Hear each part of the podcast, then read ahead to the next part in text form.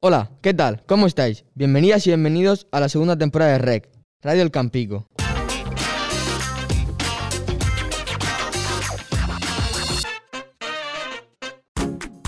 Buenas tardes, Siker.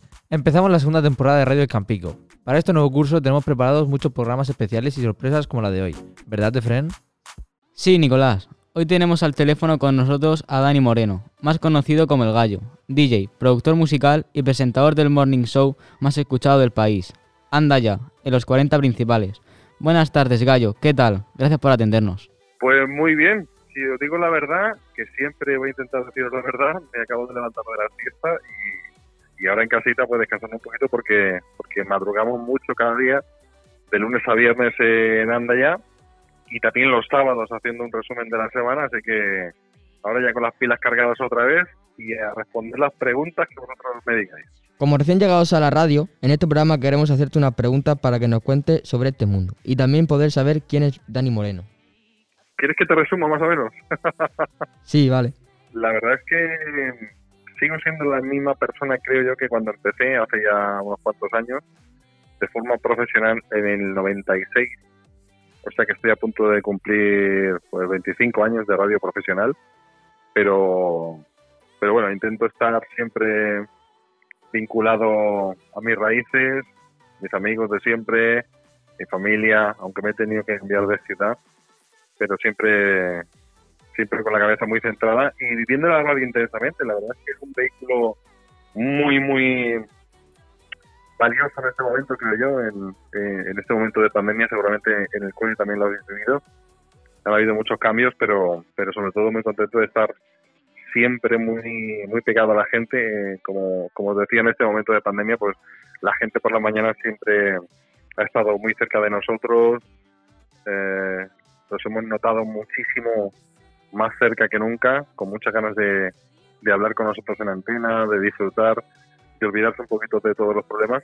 Y yo creo que hemos hecho una pequeña labor social en esta en este momento en el que estamos, de, de pandemia, un poco de confinamiento, de teletrabajo.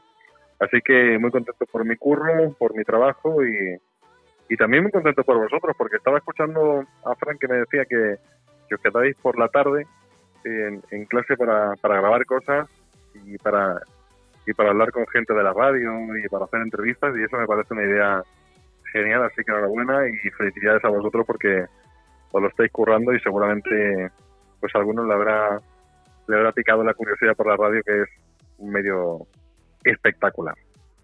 Eh, muchas gracias. Y para que te conozcan un poco más nuestros oyentes, así, ¿qué hobbies tienes? Pues mira, hobbies, mmm, te podría decir que tengo unos cuantos, pero los voy perdiendo a medida que voy cumpliendo años. un hobby, un hobby que, que, que, perdura a través del tiempo es coleccionar música. Tengo una buena colección de, de vinilos, de CDs, bueno, más de CDs que de vinilos. Eh, y los tengo en casa y intento escuchar música a todas horas, aparte de las horas que estoy escuchando música en la radio. Ese sería uno de mis hobbies. Eh, otro sería pues, las películas, por ejemplo. Me gusta mucho ir al cine. Me gusta todo tipo de películas. Eh, ¿Qué más? Pues coleccionar un tipo de zapas en concreto, de una marca en concreto también. Eh, tengo un hobby un poco extraño que he contado muchas veces en antena. ¿Conocéis las zapatillas estas que ponen en los hoteles? No, la verdad. ¿No? Las zapatillas de... A veces ponen un albornoz o zapatillas en los hoteles. Ah, las blancas, sí. Sí, estas zapatillas blancas que se ponen ahí como de... Para cuando estás en el, en el baño y estés cómodo en la habitación y esas cosas. ¿Sabéis, no? Sí, sí, sí. Vale, pues estas zapatillas de cuando vamos por ahí de gira y estoy con los polos pinchando y esas cosas, pues he tenido la suerte de viajar mucho por toda España y durante mucho tiempo. Entonces tengo, tengo un hobby, hobby entre comillas, eh, debilidad por esas zapatillas, las zapatillas estas blancas de los hoteles que dan con, con, el, con los albornoces. Entonces, a cada hotel al que voy, siempre me llevo esas zapatillas sin usar y las tengo guardadas en casa y me las pongo solamente aquí en mi casa. Incluso ha llegado el momento de que la gente ya sabe que tengo esa debilidad, una cosa extraña, O sea, una manía un poco curiosa, ¿no? Sí, eso es una manía un poco curiosa. Entonces, eh, ya ha habido gente, eh, directores de hoteles y directoras de hoteles que me han dejado una bolsa de zapatillas para que me traiga a, a mi casa, a mi casa sin utilizar. Una, una tontería, pero bueno, supongo que hará gracia. Como sabes, estamos en tercero de la ESO y algunos llevan las clases mejor que otros. ¿Cómo era el gallo en el instituto? Pues mira, el gallo en el instituto, yo era un tío bastante metido en lo que eran eh, las clases extraescolares y, y todo lo que se movía en torno a, al Insti. Cuando empecé en primero me presenté al consejo escolar y se presentaron creo que tres personas. No éramos muchos alumnos, creo que habían, pues no sé, en ese momento a lo mejor nueve o diez clases. O sea que éramos 250 o a lo mejor 300 alumnos como mucho. Eh, y me presenté al consejo escolar, me eligieron en el consejo escolar y estuve tres años, de primero a tercero. De BUP, claro, no de la ESO, de BUP. Y, y la verdad es que me lo pasé muy bien. Estaba siempre de reuniones por las tardes y liado con los profesores y con exigiendo cosas para los alumnos y con reuniones de delegados.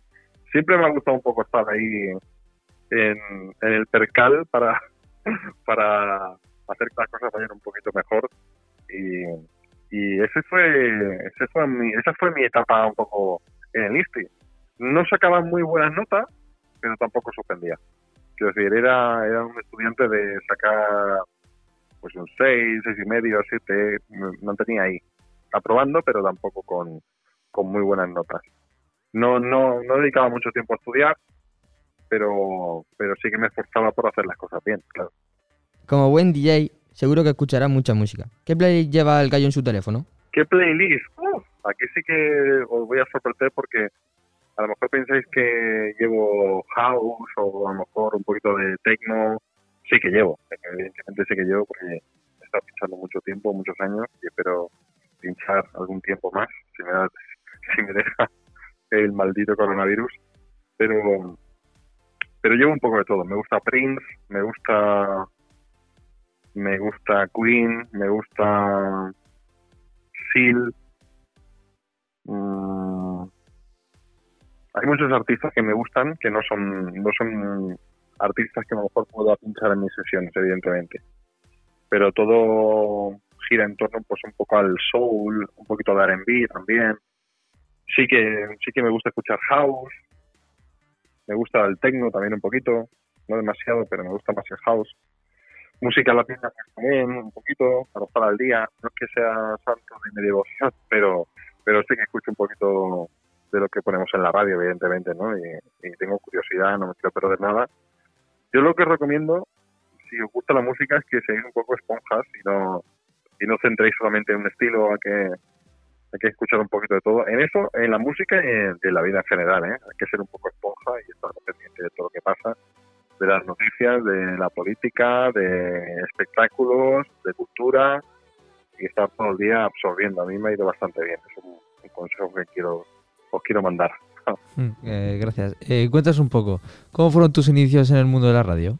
Pues mis inicios en el mundo de la radio empecé, como os decía, en el año 96 de forma profesional, pero llevaba ya cinco años en una radio municipal en Barcelona, una radio que salía para, para Barcelona Centro. Eh, y un poquito antes empecé en una emisora local, o sea que un poco el proceso sería pues eso, una radio de, de barrio, una radio pequeñita que salía pues para un municipio pequeño. Eh, ahí estuve un verano, me llamaron para ir a una radio municipal, ahí estuve cinco años, casi por amor al arte, porque no cobraba, me pagaban los viajes y tenía que comer allí todo. Y en el 96 me presenté al concurso de DJ de los 40, que fue el último año en el que se hacía ese concurso. Era un concurso a nivel nacional, se presentaban eh, locutores y locutoras de, de cada ciudad. De cada ciudad se elegía un ganador. Eh, de ahí un ganador por comunidad y después una final nacional. Y tuve la suerte de ganar pues en Barcelona, luego en Cataluña y, luego gané la final nacional en el 96. Eh, se habían presentado unas 2.000 maquetas, más o menos.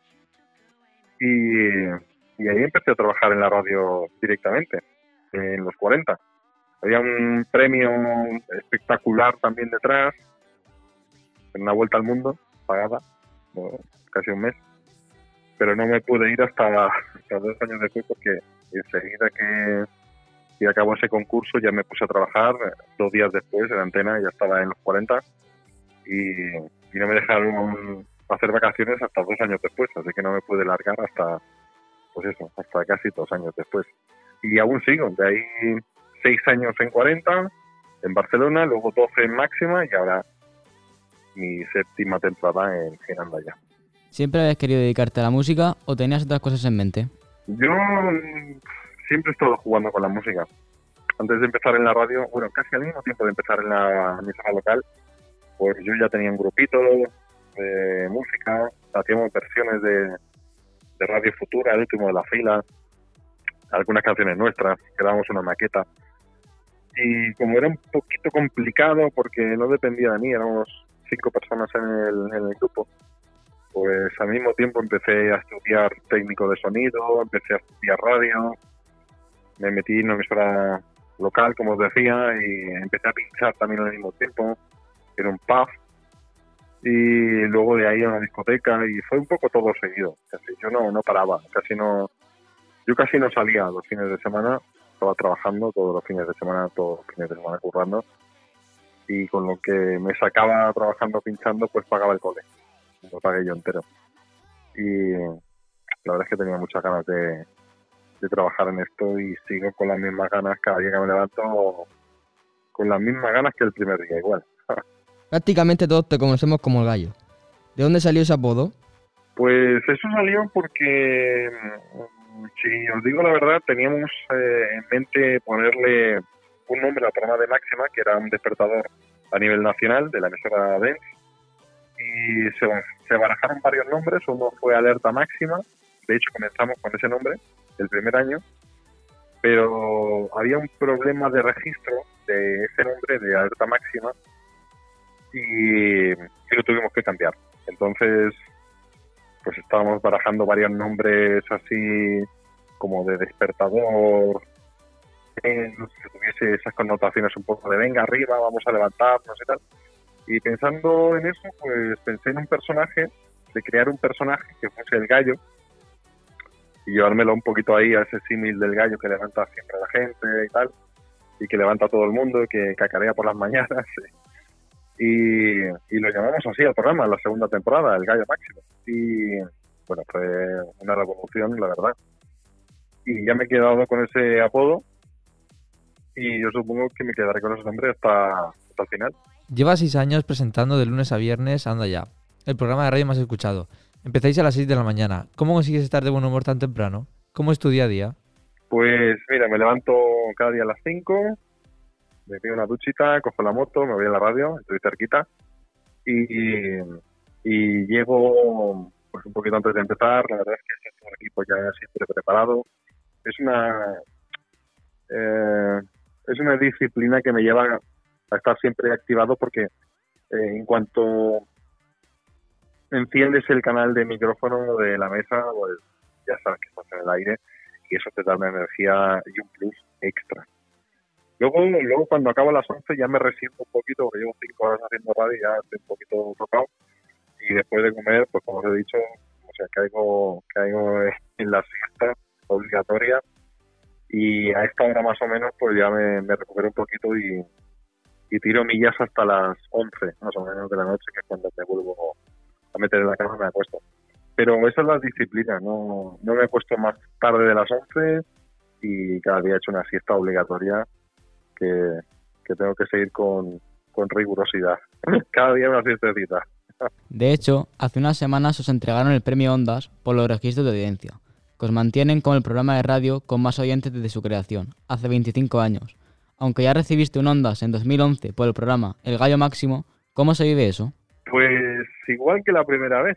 Eh, la primera vez que nos dieron un premio Ondas no, no lo esperábamos y esta vez tampoco. La verdad es que yo no sabía que se había presentado la candidatura porque se presentan como, como tres meses de anterioridad y no sabíamos que habían presentado la candidatura los directivos para los premios Ondas.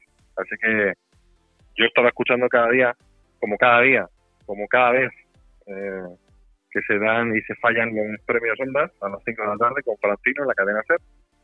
Y, y la verdad es que me quedé sorprendidísimo porque no sabíamos absolutamente nada. Y ya pues el teléfono no dejó de sonar, estuvimos aquí en casa pues tres horas respondiendo al teléfono. Y lo digo con, con mucha intensidad, la verdad es que no es fácil ganar los premios Ondas, no es nada fácil, yo pensaba que no me iba a tocar otra vez, es muy difícil, se tienen que dar muchas circunstancias y es muy complicado, no todo el mundo tiene ese, ese galardón, esa suerte y, y bueno, pues súper agradecido a todos los oyentes que nos acompañan cada día, así que eh, dicen que no hay dos sin tres, así que vamos a por el tercero, si nos dejan. Sabemos que llevas más de 20 años en el mundo de la música y la radio. ¿Tienes alguna anécdota divertida que recuerdes especialmente? Es que tengo tantas que no acabaría, pero voy a recomendar, hace unos años escribí un libro eh, que se llama Calle de Día, Murciélago de Noche, con anécdotas de la radio y cosas de- que me han pasado en los pueblos, en, en las discotecas, en los clubs, en, en los conciertos. Así que os recomiendo que, como todavía está en digital, en papel, va a ser un poquito más difícil encontrarlo, pero en digital todavía lo vais a encontrar. Se llama así, Gallo de Día, Murciélago de Noche. Ahí hay un montón de cosas en las que pasar un buen rato y además lleva unos códigos QR con un montón de vídeos que podéis ver en YouTube que son gratuitos, así que a disfrutar. Pero sí, sí, eh, me ha pasado de todo y, y la verdad es que estoy, me pasa cada día de todo. Sigo, sigo abriendo el micrófono con, con, con muchas ganas, mucha alegría y cada día es una aventura, cada día. Hace algún tiempo que no escuchamos un tema nuevo de Dani Moreno. ¿Tienes algún proyecto musical o profesionalmente para el futuro? Pues de proyectos musicales, cuando dejé Máxima, ahí eché el freno un poco porque la verdad es que con Máxima sí que cuadraba un poco hacer música y me encanta meterme en el estudio, hacer, hacer cosas. De hecho, algunos de los temas que, que hice cuando estaba en, esa, en ese momento, pues incluso hasta, los canté yo. Me en el estudio y, y si tenía que cantarlos, los cantaba. Pero ahora estoy en otro en otra etapa, la verdad es que eh, estando en Andayán me, me quita, me absorbe mucho tiempo, es muy difícil. Pero bueno, a lo mejor un poquito más adelante pues ya me vuelvo a meter en el estudio. De momento lo tengo un poquito aparcado. Aunque el proyecto de Radio El Campico empezó el curso pasado, nosotros nos hemos incorporado este año y todavía no tenemos mucha experiencia. ¿Qué consejo nos podrías dar? Pues mm, un consejo, hombre, yo para dar consejos, la verdad es que no soy muy bueno, pero algunos sí que puedo dar por experiencia. Yo eh, os aconsejaría que, que disfrutaseis muchísimo, que si de verdad os gusta la música, eh, lo que tenéis que hacer es absorber, como os decía al principio un poco de la entrevista, todo, pero no solamente música. Yo creo que la clave está en mm, estar pendiente de todo lo que pasa a tu alrededor. Aunque pienses o aunque penséis que, no va con vosotros, eh, sí que va con vosotros, todo. Y hablo de la cultura, hablo de la música, hablo de la información, hablo de, de la actitud, hablo de las ganas de hacer las cosas. Tenéis que estar absorbiendo y, hay mucha gente que es referente en muchos campos diferentes. Y mi único consejo, que es lo que hice yo, fue fijarme en los que hacían bien las cosas en mi campo para intentar mm, pues emularlos un poquito, ¿no? Absorber eh, esa energía y saber más o menos por qué estaban en esta situación y por qué lo hacían tan bien, ¿no? Intentar imitarlo y hacerlo un poco a mi manera. Ese es el consejo, estar pendientes de todo lo que pasa a vuestro alrededor. O sea, mm, encerraros en casa mm, con los videojuegos, pues no está mal, yo no digo que no, que no se tenga que hacer, pero si vais a ser jugadores, intentar ser el mejor jugador. Si vais a ser músicos, intentar ser el mejor músico. Si vais a ser mm, locutores de radio, intentar ser el mejor locutor de radio. Si os gusta la música, escuchad la- toda la música posible. A eso me refiero. Intentar ser bueno en algún campo. Intentar mejorar cada día, absorber cosas. En ese campo tenéis que ser los mejores. Si os gustan los coches, o sea, a mí me gusta conducir. Bueno, pues si te gusta conducir, pues intenta ser un buen conductor, ser un buen profesional en ese campo. O sea, me gusta diseñar, me gustaría hacer eh, diseños en 3D para videojuegos, yo sé, ¿no?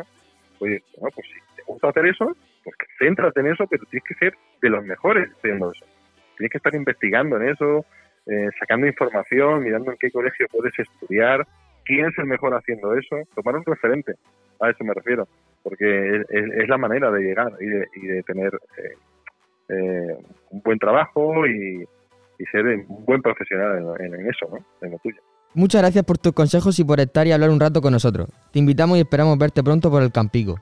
Muy bien, pues oye, que ha sido una entrevista genial, con mucha información, así que espero pasar por allí y en cuanto pueda.